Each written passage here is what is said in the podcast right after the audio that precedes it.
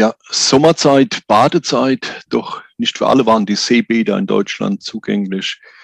Juden zum Beispiel waren in Bädern teilweise ausgeschlossen. Ja, Herr Professor Bajor, Sie haben den Bäder-Antisemitismus historisch untersucht.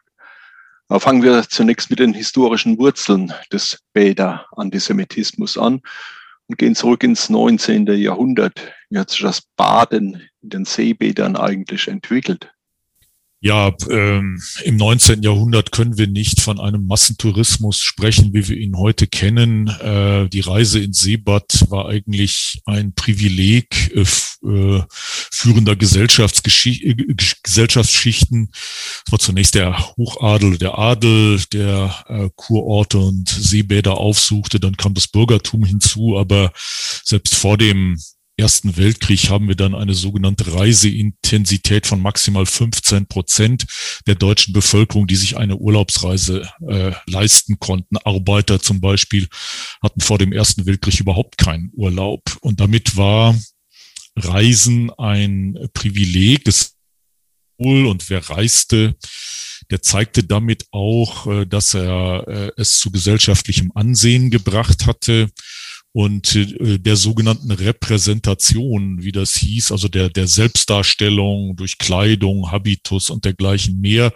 In diesen Bädern kam eine äh, sehr große Bedeutung zu. Viele Seebäder waren ja auch äußerlich, wenn wir heute mal die, die sogenannten Kaiserbäder auf Usedom nehmen, äh, die wirken ja wie eine Kopie der bürgerlichen Gesellschaft wie, wie Villenvororte, die man aus dem Westen Berlins sozusagen an die See äh, äh, verpflanzt hatte äh, und, äh, und, und diese, diese Aufladung äh, als Statussymbol trug dann auch ähm, zur Ausgrenzung derjenigen bei, die sich als wirtschaftlich sehr erfolgreich äh, erwiesen hatten im Laufe des 19. Jahrhunderts, die jüdische Minderheit, ähm, äh, die ja äh, früh verbürgerlichte und ähm, über, über den Bild, über Bildung Aufstieg, einen Aufstieg vollzog und dann sozusagen an die Tür der sogenannten guten Gesellschaft anklopfte und aber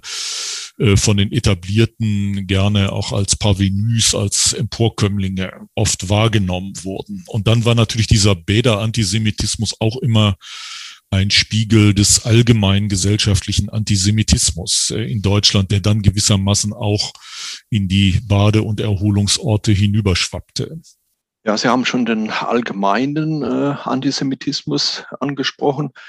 Wohlgemerkt, wir sind immer noch im 19. Jahrhundert, lange vor der NS-Zeit. Ähm, wie sehen Sie den Antisemitismus abseits der Seebäder in der damaligen Geschicht Gesellschaft verankert?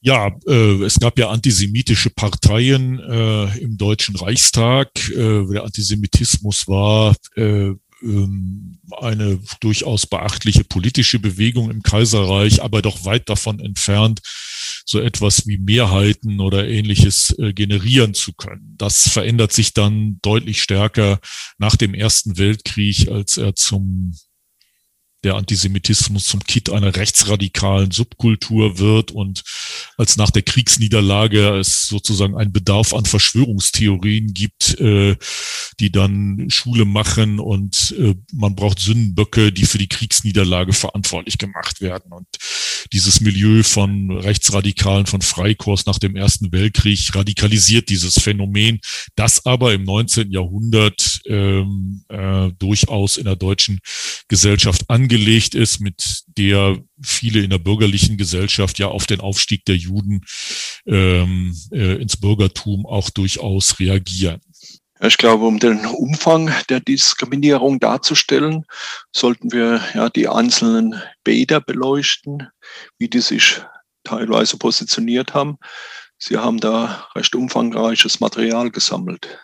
Ja, schaut man sich so die Topografie der, der Seebäder etwa in Deutschland an, dann fällt auf, ähm, äh, dass sich manche Seebäder, ähm, äh, die sozusagen so die etwas die Latekammer der touristischen Entwicklung sind, gerne und, und ein eher mittelständisches Publikum angezogen äh, hatten, dass die sich gerne gegenüber etablierten internationalen und dann eher liberaleren Seebädern positioniert äh, Und äh, in, in der Nachbarschaft der ostfriesischen Inseln hatte sich dann Borkum äh, sehr stark äh, positioniert, äh, auch als Zielort dann für eher antisemitisch äh, gesinnte Gäste. Und Borkum ist so eines der frühen, einer der frühen Hotspots äh, des äh, Seebäder-Antisemitismus in Deutschland. Äh, auf Usedom können wir ein ähnliches Phänomen feststellen, wo Zinnowitz eher, eher ein Ort war, äh, der antisemitisch gesinnte Gäste anzog, äh, sich auch in, in entsprechenden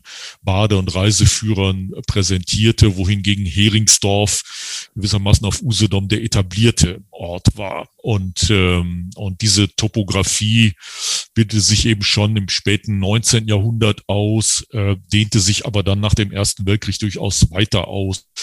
Ähm, es gab ja zahlreiche äh, sogenannte Warnlisten, die etwa in der deutsch-jüdischen Presse abgedruckt wurden. Das heißt, äh, Juden konnten nicht einfach irgendwo hingehen und Urlaub machen, sondern mussten sich vorher informieren, war äh, ich an, in einem bestimmten Hotel überhaupt erwünscht oder an einem bestimmten Ort oder wenn man nicht Gefahr laufen wollte, da angepöbelt zu werden oder gar des Hotels verwiesen zu werden, denn ähm, äh, Hotel- und Pensionsinhabern Haber durften sich ihre Gäste aussuchen. Man konnte ihnen das nicht rechtlich nicht verwehren. Und ehe man das äh, auf sich nahm als deutscher Jude, hat man sich natürlich an jene Orte, jene Hotels äh, gehalten, die, ähm, äh, die sich da diesen antisemitischen Strategien verweigert haben. Ja, das nahm ja dann auch Form an, dass es sogar, ich sag mal, ins Volksgut übergegangen ist. Äh, Spottlieder, Spottpostkarten, alles gegen Juden gerichtet, alles noch im 19. Jahrhundert. Ich denke, da können Sie auch noch ein paar Beispiele nennen. Ja, es, was, was wir feststellen können, ist an manchen Orten, vor allen Dingen unter dem Einfluss der antisemitisch gesinnten Gäste, es ist äh, nicht so sehr eine Sache der dort wohnenden Einheimischen, aber auf, auf dieser Basis verfestigt sich oft so eine antisemitische örtliche Kultur. Äh, äh, Kurkapellen beispielsweise äh, spielen bestimmte Lieder äh, in Bo auf Borkum, etwa das sogenannte Borkum-Lied nach der Melodie des Kaisermarsches Hip Hip. Und äh, dieses Lied hat, äh, hat dezidiert antisemitische, antijüdische Zeilen, also Schlussverse. Und wer da naht mit platten Füßen, mit Nasen krumm und Haaren kraus, der soll nicht deinen Strand genießen, der muss hinaus, der muss hinaus. Und ähnliche Lieder, die dann von den Badegästen auch noch gesungen werden, um so die Ausgrenzung der Juden auch symbolisch öffentlich zu äh, vollziehen. Solche Lieder gibt es auch andernorts. Es gibt das sogenannte Zinnowitz-Lied, das Wange-Ruger Judenlied und ähnliches mehr. Äh, und diese Lieder werden oft auf Postkarten gedruckt, die dann äh, in den jeweiligen Andenkenläden äh, der verschiedenen Orte zu kaufen waren. Und so konnte man solche Postkarten auch Bekannten und Familienangehörigen nach Hause schicken aus dem Urlaub. Äh, auch das sind so, so verfestigte Formen einer antisemitischen Kultur, die sich da an einzelnen Orten abgezeichnet hat.